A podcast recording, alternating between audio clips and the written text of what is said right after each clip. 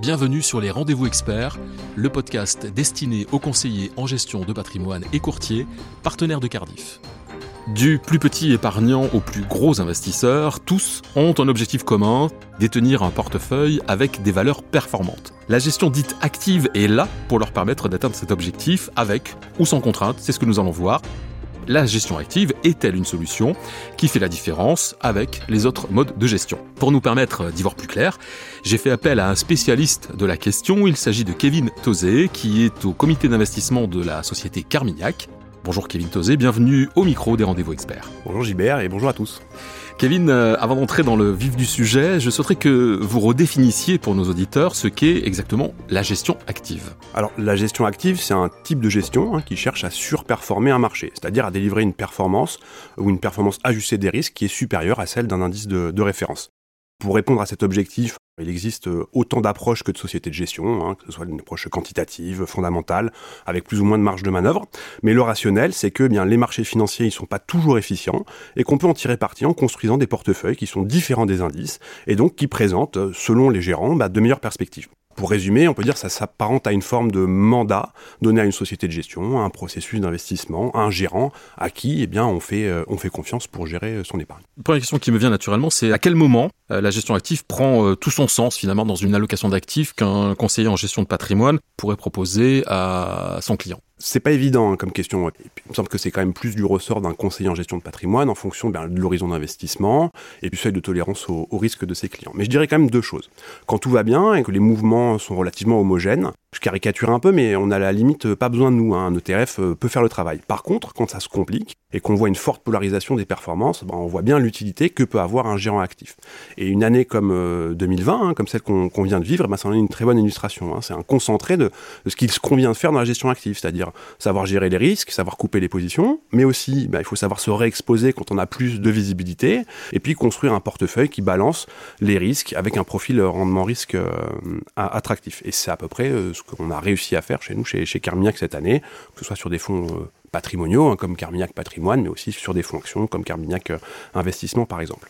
Et puis, il y a un deuxième aspect à cette question, il me semble, c'est que quand on a un horizon de temps qui est suffisamment long, ça permet aussi hein, d'utiliser la gestion active, d'essayer de capter hein, ce qu'on appelle euh, l'alpha, un moteur de performance additionnel que constitue bien la sélection d'actions ou la sélection d'obligations. Alors, vous faisiez référence à l'année 2020 et vous avez raison parce que c'est une année qui a été euh, extrêmement perturbée à tout niveau, crise économique, crise sanitaire. Comment vous avez réussi, vous, à faire face à toutes ces contraintes? On l'a fait euh, avec euh, l'ADN hein, qui nous caractérise, hein, euh, c'est-à-dire bah, une analyse essentiellement fondamentale et une gestion active et flexible des, portefeuilles. On a réalisé assez tôt qu'il fallait pouvoir couper des, positions parce que la dynamique, on va dire, épidémiologique induisait que eh bien, les marchés avaient systématiquement un temps de retard du fait de sa trajectoire exponentielle. Donc ça, c'est quelque chose qu'on a fait et qu'on a fait relativement rapidement, de façon importante. On avait pas 40-50% d'exposition, on était près de nos maximums d'exposition début d'année, on a réussi à couper des positions à zéro. On utilise pleinement les marges de manœuvre. Je vous disais, il faut aussi savoir se réexposer et qu'une fois qu'on a eu plus de visibilité, euh, en l'occurrence qu'on a eu des interventions extrêmement significatives des banquiers centraux, euh, des gouvernements également, mais on s'est largement euh, réexposé au marché. Et la gestion active, c'est aussi ça. Hein. Il faut aussi savoir capter un rebond. Et puis après, il y a tout le travail de sélection, bah, je vous le disais, d'actions et d'obligations. La gestion active a finalement ses partisans, mais aussi ses détracteurs. Et certains analystes disent que la promesse de surperformer dont vous parliez tout à l'heure, et notamment les indices, c'est très alléchant, certes, mais qu'en fait, ça marche pas. Alors vous avez quoi répondre à ça Je répondrai que comme pour la performance des marchés financiers, il faut regarder ce qui se passe sous la surface. Et j'aurais tendance à être un peu plus euh, spécifique, à regarder un peu plus dans le détail. D'abord, il me semble que ce que disent ces analystes et ces analyses, c'est qu'en agrégé, les gérants actifs tendent à faire moins bien que les indices.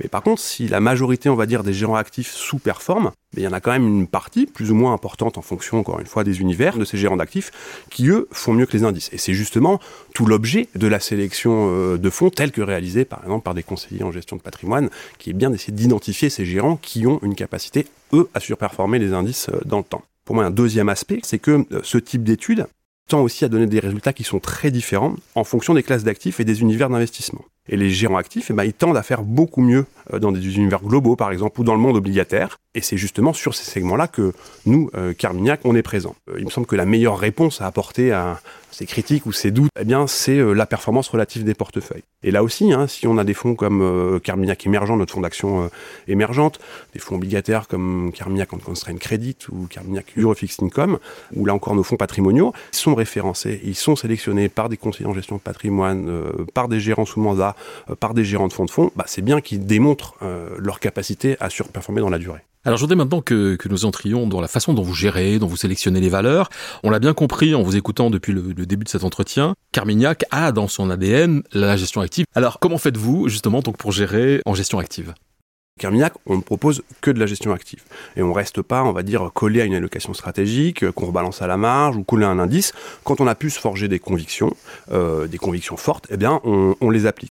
Euh, on a parlé par exemple de ce qui s'est fait en 2020, et c'est pareil sur les marchés de taux. On utilise pleinement la palette qui nous est, qui nous est donnée. On, on s'est forgé des convictions par exemple sur les marchés du crédit, hein, qui présentaient des, on va dire, des profils rendement-risque qui étaient particulièrement attractifs. Bah, on en a eu jusqu'à 30% dans nos portefeuilles. Et on est aussi un gérant global. Donc on le fait sur les actions, sur les taux, sur le crédit, sur les émergents, euh, sur les marchés d'échange. Et on se limite pas à un thème ou un style. On sait être opportuniste. Hein. Par exemple, euh, voilà, il y a beaucoup de questions sur le débat entre croissance et value. Ben, il me semble que tous les styles ont potentiellement leur place dans des allocations à des moments du cycle euh, différents. Et puis on le disait aussi, hein, notre métier en tant que gérant d'actifs, c'est aussi de, gérer l'incertitude. Et du coup, bah, on construit des portefeuilles, on cherche aussi à constituer des protections au cas où un scénario adverse devrait se, matérialiser. Cette gestion active, hein, comme on le disait, c'est notre ADN depuis plus de 30 ans. Et c'est bien, encore une fois, dans ces phases de, crise, de choc, hein, et les répercussions qu'elles peuvent avoir, qu'on se démarque. Et ça, c'est pour nous, c'est particulièrement important parce que c'est comme ça aussi eh bien, qu'on constitue de l'épargne sur le long terme. C'est important de participer au dynamisme et à la performance des marchés afin de faire croître son épargne, mais c'est aussi important de savoir protéger un portefeuille afin que ben, un choc donné ne vienne pas effacer euh, des années d'épargne péniblement ou longuement constituées. Kevin Tozé, si vous deviez nous présenter un fonds de votre gamme, lequel correspond à ce que nous avons évoqué euh, dans cet entretien tous nos fonds s'inscrivent dans un cadre de gestion active et tous nos fonds utilisent les marges de manœuvre dont ils disposent pour euh, essayer de répondre à cet objectif de performance et de surperformance. Mais si je devais en présenter un, bah, ce serait un de nos fonds patrimoniaux hein, parce que la gestion active qui est mise en place bien, touche toutes les, classes d'actifs, hein, les actions, les taux, euh, le crédit, les devises. Alors celui qui vient en tête, bah, bien évidemment, c'est notre fonds étendard Carmignac Patrimoine, hein, bien sûr. Mais on a lancé fin 2017 un fonds qui s'appelle Carmignac Patrimoine Europe. C'est un fonds qui traversait déjà eh bien deux crise qui s'en est extrêmement euh, bien euh, sorti. Et sur ces trois ans, eh bien, c'est un fonds qui délivre une performance de plus de 9% par an hein, en rythme annualisé, là où, pour parler de gestion active, ben, son indice, par exemple, lui, génère une performance de plus de 4% euh, sur cette même période-là. Nous arrivons au terme de ce podcast dédié à la gestion active vue par Carmignac et présenté par vous, Kevin Tozé. Alors, en guise de conclusion, la gestion active fait-elle vraiment la différence? Oui, et ça devrait être euh, encore le cas hein, cette année 2021. Euh, pourquoi? Parce qu'on a vu bien voilà des mouvements euh, de montagneristes et sur les marchés d'actions, et sur les marchés de taux, et sur les marchés de crédit. On est dans un contexte qui est quand même particulièrement délicat, difficile, hein, avec des niveaux de valorisation là aussi sur les marchés d'actions, sur les marchés du crédit qui sont relativement élevés, un contexte de taux très bas, et eh bien donc là aussi très important, il me semble, de pouvoir eh bien bien sélectionner sur quels actifs on veut être investi et au sein de ces classes d'actifs là, sur quels actifs sur quelles obligations on croit dans, l'avenir. Merci Kevin Tozé. Merci. Et merci à vous d'avoir écouté les rendez-vous experts. Si vous avez aimé l'émission, n'hésitez pas à la partager avec votre réseau, à donner des étoiles.